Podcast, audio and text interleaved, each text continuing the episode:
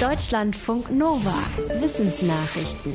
In ein paar hundert Jahren sehen einige Tiere möglicherweise anders aus als heute, denn auf der Erde wird es wärmer und das könnte auch die Körperform von Tierarten beeinflussen. Dazu haben Forschende aus Australien Studien ausgewertet und die zeigen, bei einigen Vögeln und kleinen Säugetieren hat sich schon was verändert. Zum Beispiel sind bei manchen Arten die Schnäbel, Ohren, Beine oder Schwänze länger geworden. Das hilft den Tieren, überschüssige Wärme vom Körper abzuleiten. Deshalb vermuten die Forschenden, dass diese Veränderungen etwas damit zu tun haben, dass sich das Klima verändert. Sie sagen auch vorher, welche Tiere sich am stärksten verändern werden.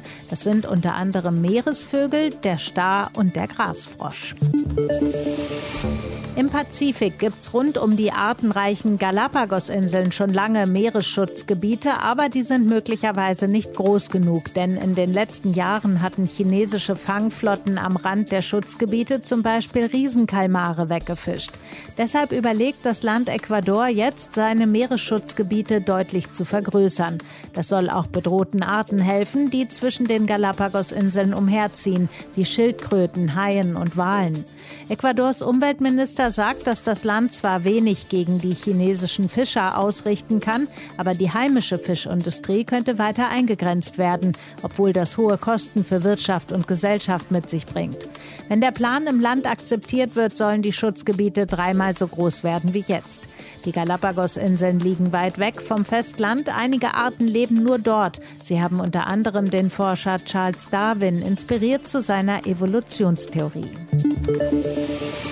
Wenn Archäologinnen und Archäologen normalerweise Essen untersuchen, dann stammt es zum Beispiel aus der Römerzeit. Jetzt ist bei Bauarbeiten in der Lübecker Altstadt eine fast 80 Jahre alte Torte ausgegraben und analysiert worden. Sie war bei einem alliierten Bombenangriff im Jahr 1942 verschüttet worden. Das Gebäck war offenbar sorgsam in Wachspapier eingeschlagen und ist deshalb zwar verkohlt, aber trotzdem relativ gut erhalten. Die Lübecker Archäologie hat die Torte ausgiebig im Labor untersucht. Dabei wurden unter anderem Proben der Füllung und der Glasur genommen. Die Ergebnisse zeigen, dass es sich um eine Nusstorte mit Krokantummantelung handelt. Erhalten sind feine Randverzierungen aus Zucker und Spritzdekor. Die Torte ist nur zusammengeschrumpft auf ein Drittel ihrer ursprünglichen Höhe. Laut den Forschenden ist die Nusstorte momentan das einzige archäologisch freigelegte Feingebäck seiner Art in Norddeutschland. Sie soll jetzt konserviert und ausgestellt werden.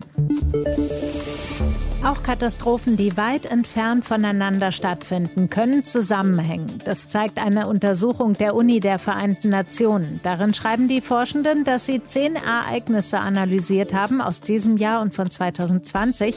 Die Katastrophenereignisse waren bewusst sehr unterschiedlich ausgewählt. Zum Beispiel die Waldbrände im Amazonas und die Hitzewelle in der Arktis, aber auch die Heuschreckenplage am Horn von Afrika, die Corona-Pandemie und die Explosion im Hafen von Beirut. Beirut. Dabei zeigte sich laut den Forschenden, dass viele dieser Ereignisse von Menschen verursacht sind, dass sie aufeinander aufbauen und außerdem die Basis schaffen für künftige Katastrophen. Die Untersuchung nennt drei konkrete Ursachen für die meisten untersuchten Katastrophen. Treibhausgase, ein unzureichendes Katastrophenrisikomanagement und eine nicht ausreichende Abwägung von Umweltkosten und Nutzen bei politischen Entscheidungen. Aber nicht nur die Probleme sind miteinander verbunden, sondern sondern auch die Lösungen. Zum Beispiel könnten weniger Treibhausgase weitreichende positive Auswirkungen haben. Woher bekommt eine Katze ihr Fellmuster? Das haben Forschende aus den USA genauer untersucht. Dafür haben sie die Hautzellen von Katzenföten in unterschiedlichen Entwicklungsstadien analysiert und dabei das Gen gefunden, das das Fellmuster festlegt. Dieses Gen bestimmt also, ob ein Fell eher gestreift oder eher gefleckt wird und welche Farbe es hat.